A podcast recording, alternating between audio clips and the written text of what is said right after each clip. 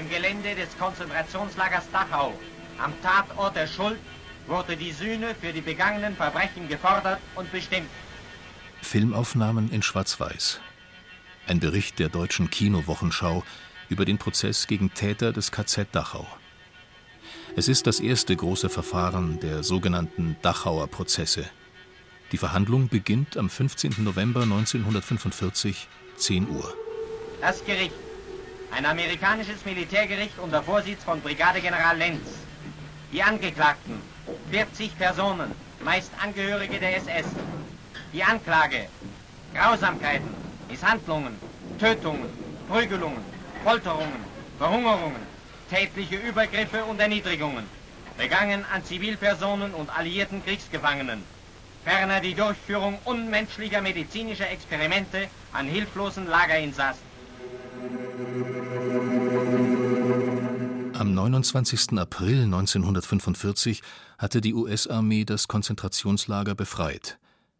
Bereits ein halbes Jahr später sitzt ein amerikanisches Militärtribunal über die Täter zu Gericht. Dass das so schnell geht, liegt auch daran, dass die US-Armee zwei Jahre zuvor damit begonnen hat, diese Prozesse vorzubereiten, erklärt Christoph Thonfeld, der Leiter des Ausstellungsteams. Seit 1943 gibt es konkrete Vorbereitungen. Konkret zu Dachau setzen quasi mit der Befreiung auch die Ermittlungen ein. Teilweise von amerikanischen Offizieren, teilweise äh, von befreiten Häftlingen die sich zur Verfügung stellen als Zeugen oder die auch als Ermittler dann schon tätig werden. Das Gericht sitzt erhöht. Dahinter die amerikanische Fahne, davor das Publikum. Die Angeklagten sind vom Gericht aus gesehen links platziert. Für sie wurde ein kleines Podium aufgebaut. Die Kamera schwenkt auf die Angeklagten. Die Beschuldigten haben auf Stühlen Platz genommen. Der letzte Kommandant des KZ Dachau, Eduard Weiter, ist nicht dabei. Er ist bei Kriegsende auf der Flucht in Tirol ums Leben gekommen. Auf der Anklagebank aber sitzt Martin Gottfried Weiß, der in Weiden in der Oberpfalz geboren wurde. Er war der Vorgänger von Eduard Weiter und befehligte das Konzentrationslager in den Jahren 1942 und 1943, bevor er in das KZ Majdanek bei Lublin versetzt wurde. Die Angeklagten haben quadratische Schilder mit Nummern umgehängt. Nummer 1, der Kommandant des Lagers, Martin Gottfried Weiß. Nummer 3, Josef Jarolin. Er gab zu, den Befehl zum Erschießen von 700 Häftlingen gegeben zu haben. Nummer 15, der Arzt Dr. Klaus Karl Schilling. Er verschuldete durch medizinische Experimente den Tod von Häftlingen. Nummer 27, Fritz Becher wurde als einer der größten Sadisten im Lager bezeichnet. Josef Jarolin hatte nicht nur den Befehl zum Erschießen von 700 Häftlingen gegeben. Er kam aus dem KZ Sachsenhausen nach Dachau und war ein Überzeugungstäter, erklärt Albert Knoll von der KZ-Gedenkstätte Dachau. Jarolin ist ja als äußerst brutaler Mensch bekannt. Er stammte aus Bayern und äh, kam aus dem Polizeidienst und ist dann relativ früh schon in den KZ-Dienst gewechselt. Also der war einer der frühen SS- und NSDAP-Mitglieder und kam dann 1938 nach Dachau. Der war einfach gefürchtet im Lager. Josef Jarolin wurde Kommandant des KZ-Außenlagers München-Allach. Vorher hatte er im KZ Dachau Angst und Schrecken verbreitet. Albert Knoll zitiert aus einem Häftlingsbericht. Er, also Jarolin, trug immer einen Ledermantel, Handschuhe, hatte immer eine Reitpeitsche bei sich. Als er ins Lager kam, zitterten wir alle. Er war ein schrecklicher, grausamer Mensch. Die Nummer 27, Fritz Becher, war einer der wenigen Angeklagten, die keine SS-Männer waren. Er war selbst Häftling, gehörte aber zu jener Sorte Häftling, die zu einer gewissen Macht gelangt waren und zu Tätern wurden. Als Blockältester im sogenannten Pfarrerblock war er für den Tod einiger Geistlicher verantwortlich. Karl Schilling ist mit Abstand der älteste Angeklagte. Der 74-jährige Truppenmediziner, der im KZ Experimente an Häftlingen durchgeführt hat, fuchtelt mit den Händen, als ihn der Kameramann filmt. Nach einem Monat ist der Prozess zu Ende. Am 13. Dezember 1945 verkünden die amerikanischen Militärrichter ihre Urteile. Der Tag der Urteilsverkündung. 36 von den 40 Angeklagten werden zum Tode durch den Strang verurteilt. Die anderen erhalten Zuchthausstrafen. Jeder Urteilsspruch wird durch einen Dolmetscher übersetzt. Jeder der Angeklagten tritt vor und nimmt sein Urteil entgegen. Die Angeklagten, so führte der Anklagevertreter in seiner Schlussrede aus, haben alle das Recht verwirkt, in der menschlichen Gesellschaft zu leben. Das Todesurteil ist notwendig, damit die Welt erfahre, dass nie wieder solche Verbrechen geduldet werden.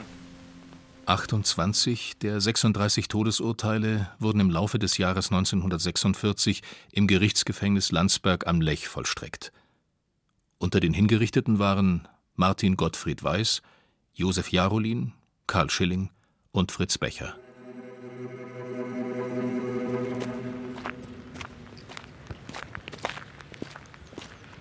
War Crimes Branch Abteilung für Kriegsverbrechen stand auf einem großen Transparent über dem Eingang des Gerichtsgebäudes. Das Militärgericht tagte in der ehemaligen Schneiderei der SS, in der einst Uniformen genäht wurden. Der flache Ziegelbau steht heute noch. Das Gebäude, das heute die alte Schneiderei genannt wird, befindet sich aber nicht auf dem Gelände der KZ-Gedenkstätte, sondern nebenan auf dem Areal der bayerischen Bereitschaftspolizei. Ausnahmsweise wurde uns für einen Rundgang mit Gedenkstättenleiterin Gabriele Hammermann Zutritt gewährt. Heute nutzt die Bereitschaftspolizei das Gebäude, um Fahrzeuge unterzustellen. Kleine Traktoren in Grün oder Blau stehen da, neben Straßenreinigungsfahrzeugen in Orange. Aber auch die Dachauer Prozesse haben Spuren hinterlassen. Im Grunde ist dieses ganze Haus ein bauliches Zeugnis der früheren Prozesse, aber wir haben hier auch eine Tür, die direkt zum Ausgang wies zu diesem früheren Gefängnishof und zu einem früheren Gefängnis, wo die jeweiligen Angeklagten einsaßen und direkt dann den Prozessen zugeführt wurden. Und wir haben auch eine Karte in Öl gemalt der früheren Situation des Lagernetzes des Konzentrationslagersystems. An einer Wand fällt eine graue Tür auf. Exit steht hier auf einem Schild. Durch diese Tür gingen die Angeklagten damals in den Gerichtssaal. Am anderen Ende der Halle die Landkarte. Mit Lack überzogen hat sich die Karte sehr gut erhalten. Das Eck rechts unten fehlt. Vermutlich, weil später eine Tür in den Raum gebrochen wurde. Die Karte ist hellbraun. Mit kleinen Länderflaggen sind die vier Besatzungszonen markiert und mit roten Punkten die früheren Konzentrationslager. Mit dabei bei diesem ungewöhnlichen Ortstermin ist Abanaor, ein Überlebender des KZ Dachau. Er hat bei der Bereitschaftspolizei schon oft als Zeitzeuge gesprochen, aber in der alten Schneiderei war er noch nie. Zum ersten Mal sieht er auch diese Karte. Aber Naor sagt nur, unglaublich. Unglaublich. Mauthausen, Dachau, Flossenburg. Buchenwald, Sachsenhausen, Ravensbrück. Das äh, haben wir nicht vorgestellt, dass so eine Wand noch irgendwo da ist. Die Frage ist nur, wir wissen, was es war damals. Wir wissen die Prozesse, die da waren. Was hat die Menschheit gelernt davon? Hat sie wirklich gelernt?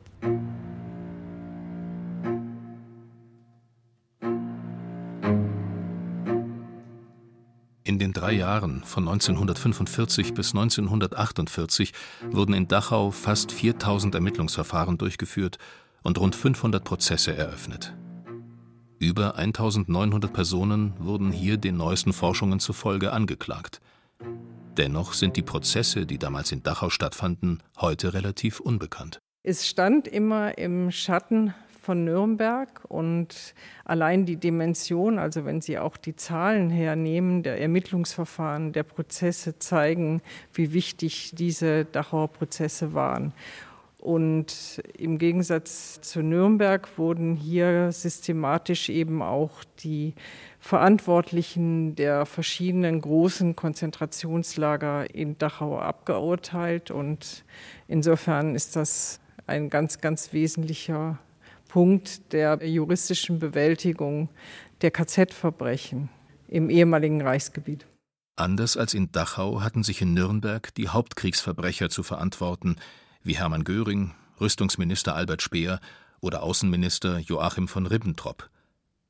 Es gibt aber auch signifikante juristische Unterschiede. In Nürnberg urteilt ein internationales Militärtribunal der vier Siegermächte, in Dachau ein amerikanisches Militärgericht. Der Blueprint, das Muster für die Verfahren sind die Militärgerichtsverfahren. Als Strafbestimmungen werden zum einen äh, die Hager Landkriegsordnung von 1907 und zum anderen die Genfer Konvention über Behandlung von Kriegsgefangenen von 1929 äh, herangezogen. Und zwar insoweit, als da niedergelegt ist, äh, was im Krieg sozusagen zulässiges Verhalten ist und wie mit Kriegsgefangenen umzugehen ist. Und den Konzentrationslagerbesatzungen wird jetzt eben vorgeworfen, gegen diese Bestimmungen verstoßen zu haben. In Nürnberg wurde erstmals Verbrechen gegen den Frieden und Verbrechen gegen die Menschlichkeit angeklagt. In Dachau hat das Gericht dagegen nach sogenanntem Common Design geurteilt, betont Gedenkstättenleiterin Gabriele Hammermann. Das bedeutete, dass jemand, der sich bereit erklärt hat, einer verbrecherischen Organisation beizutreten, auch schon auch persönliche Verantwortung für das übernehmen musste, was er damals getan hatte. Und das ist in der bundesrepublikanischen Rechtsgeschichte eben über viele Jahrzehnte nicht passiert, sondern erst jetzt bei diesen letzten Verfahren gegen frühere Täter wieder sehr, sehr wichtig geworden. Also die persönlichen Verantwortungen wurden eben über viele Jahrzehnte in Deutschland mit dem sogenannten Befehlsnotstand ausgehebelt. Eine zentrale Rolle bei diesen Prozessen spielte William Denson, der nicht nur im Hauptprozess gegen die Täter von Dachau die Anklage vertrat. Er war auch Chefankläger in den Prozessen gegen die Täter von Flossenbürg, Mauthausen und Buchenwald.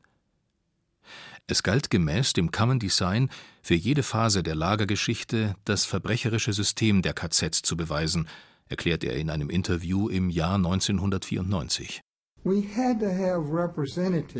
mussten Vertreter aus allen Bereichen und Etappen des Lagerbetriebs haben, sonst hätten wir nur einen Teil des Gesamtbildes bekommen, das wir durch Beweise zu ermitteln versuchten. Und es war wichtig, dass wir die Kriminalität des Betriebs jedes dieser Lager in jeder seiner Phasen feststellen. Die Anklage, die wir erhoben haben, war, dass jede dieser Personen, die als Angeklagte auf dieser Anklagebank saßen, an dem gemeinsamen Plan, Menschen Schlägen, Tötungen, Folterungen, Hunger und Tod auszusetzen, beteiligt war, bei seiner Ausführung half und sie unterstützte. Daher war es wichtig, Vertreter aus jeder Betriebsphase zu haben.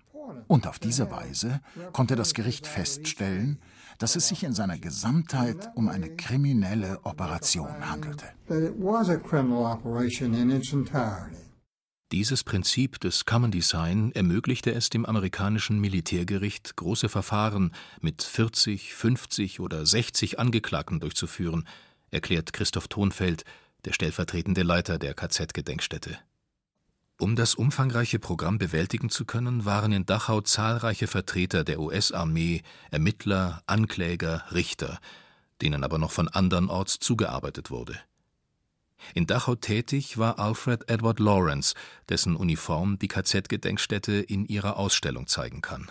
Ein deutscher Jude als Alfred Lomnitz geboren, der 1937 in Dachau inhaftiert war dann mit der Auflage, Deutschland zu verlassen, am Ende des Jahres äh, aus Dachau freikommt. Er verlässt dann auch Deutschland, kommt in die USA und kehrt dann als Soldat der US Army 1945 äh, nach Deutschland zurück und ist bei der Befreiung Dachaus beteiligt und gehört auch mit zu den ersten Ermittlern, die für die äh, Strafprozesse dann vorbereitende Ermittlungen, Beweissicherung durchgeführt haben. Schon vor der Befreiung sicherten Häftlinge in Dachau Beweise. Sie retteten etwa die Häftlingskartei, als die SS in letzter Minute versuchte, die Spuren ihrer Verbrechen zu vernichten. Überlebende traten auch in den Prozessen als Zeugen auf. Einer von ihnen war der tschechische Arzt František Blaha, der sehr gut Deutsch sprach und auch Franz Blaha genannt wurde. Er war 1941 bis 1945 Häftling in Dachau. Die Dachauer Prozesse wurden nicht mitgeschnitten, Aber von den Nürnberger Prozessen gibt es Aufnahmen, und dort hat František Blaha erneut ausgesagt. Über dem KZ-System stand der Wille der SS, die Häftlinge zu vernichten, betonte er. Jawohl, das war überhaupt in allen Exekutionen und in allen Invalidtransporten und so weiter Plan und so auch mit der Epidemie behandeln zu sehen, dass das ein immer Teil der Vernichtungsplan war. Und besonders, das muss ich betonen, dass die russischen Gefangene immer am schlechtesten von allen behandelt wurden. In Dachau und seinen Außenlagern waren rund 200.000 Häftlinge inhaftiert. Über 40.000 von ihnen wurden ermordet oder sind an Hunger, Schwäche oder Krankheiten gestorben. Kriegsgefangene aus der früheren Sowjetunion wurden gezielt ermordet. Das bestätigte Franz Blaha in Nürnberg. Seit November 1941 waren es ausschließlich die russischen Kriegsgefangenen in den Militäruniformen. Die haben extra Lager gehabt und wurden in einigen Monaten liquidiert. Allein am Schießplatz im nahen Hebertshausen heute ein würdiger Ort des Gedenkens, erschoss die SS über 4000 sowjetische Kriegsgefangene.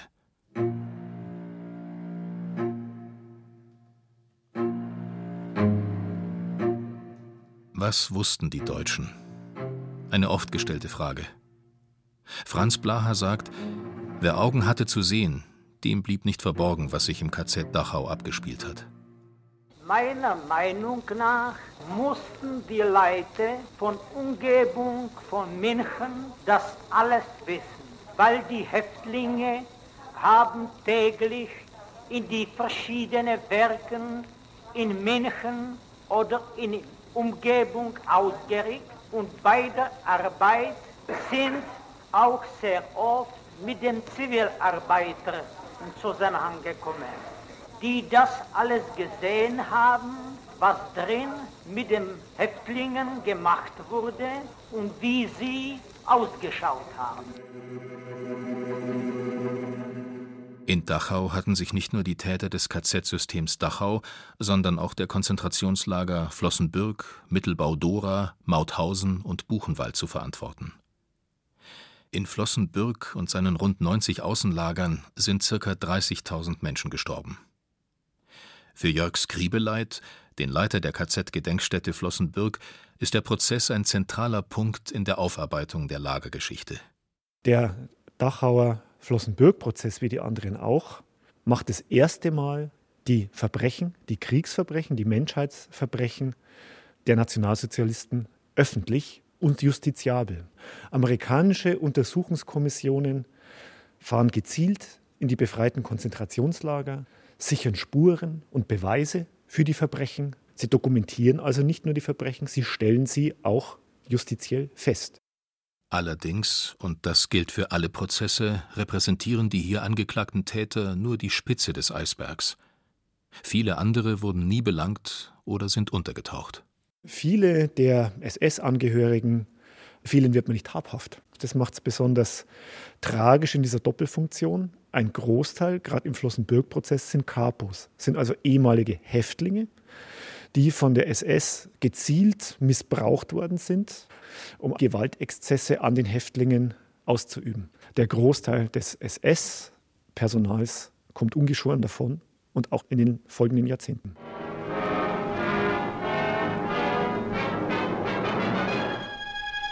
In Dachau begann der Prozess gegen Angehörige der Leibstandarte SS Adolf Hitler wegen schwerster Kriegsverbrechen. Die Angeklagten sind beschuldigt, während der Ardennenoffensive des Winters 1944-45 viele Hunderte von amerikanischen Kriegsgefangenen und belgischen Zivilisten ermordet zu haben.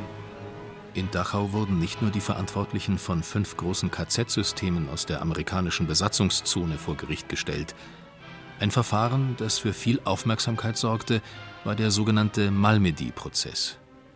Da sind aber im Nachhinein dann Gerüchte entstanden, es seien Geständnisse erpresst worden und Gefangene misshandelt worden. Das wurde teilweise auch dann äh, in der deutschen Öffentlichkeit sowieso aufgegriffen und auch angeführt. Diese Misshandlungen oder erpressten Geständnisse haben sich nie wirklich zweifelsfrei belegen lassen von verschiedenen Untersuchungsausschüssen und Kommissionen. Trotzdem hat es das Ansehen der Dachauer Prozesse massiv beschädigt und weil es sich eben stark an dem Malmedy-Prozess im Nachhinein festgemacht hat, ist das so ein bisschen Wandel äh, hin zum Beginn der Amnestiekampagne und dem öffentlichen Wirken und auch politischen Wirken, die Urteile abzumildern oder zurückzunehmen. Die deutsche Öffentlichkeit wandte sich immer mehr gegen die Vollstreckung der Todesurteile, zumal im Grundgesetz der Bundesrepublik die Todesstrafe abgeschafft war. In Landsberg am Lech kamen am Sonntag, den 7. Januar 1951, sogar 4000 Menschen zu einer Kundgebung gegen die Wiederaufnahme der Vollstreckung der Todesurteile gegen die Kriegsverbrecher. Die ausstehenden sieben Todesurteile wurden dennoch am 7. Juni 1951 in Landsberg vollstreckt. Es waren die letzten Täter, die hier hingerichtet wurden. Täter, die sich schwerer Verbrechen schuldig gemacht haben, wie Christoph Thonfeld betont – aber je mehr Zeit verging, umso nachsichtiger agierten Politik und Justiz. Nach 1948 setzten starke Amnestiebemühungen ein aus der Öffentlichkeit, aber schnell macht sich auch die äh, westdeutsche Politik diese Amnestiebemühungen zu eigen. Viele Urteile werden reduziert, die Haftzeiten werden vielfach zur Bewährung ausgesetzt, äh, mit dem Ergebnis, dass 1958 der letzte Verurteilte aus den Dachauer Prozessen das Gefängnis verlässt.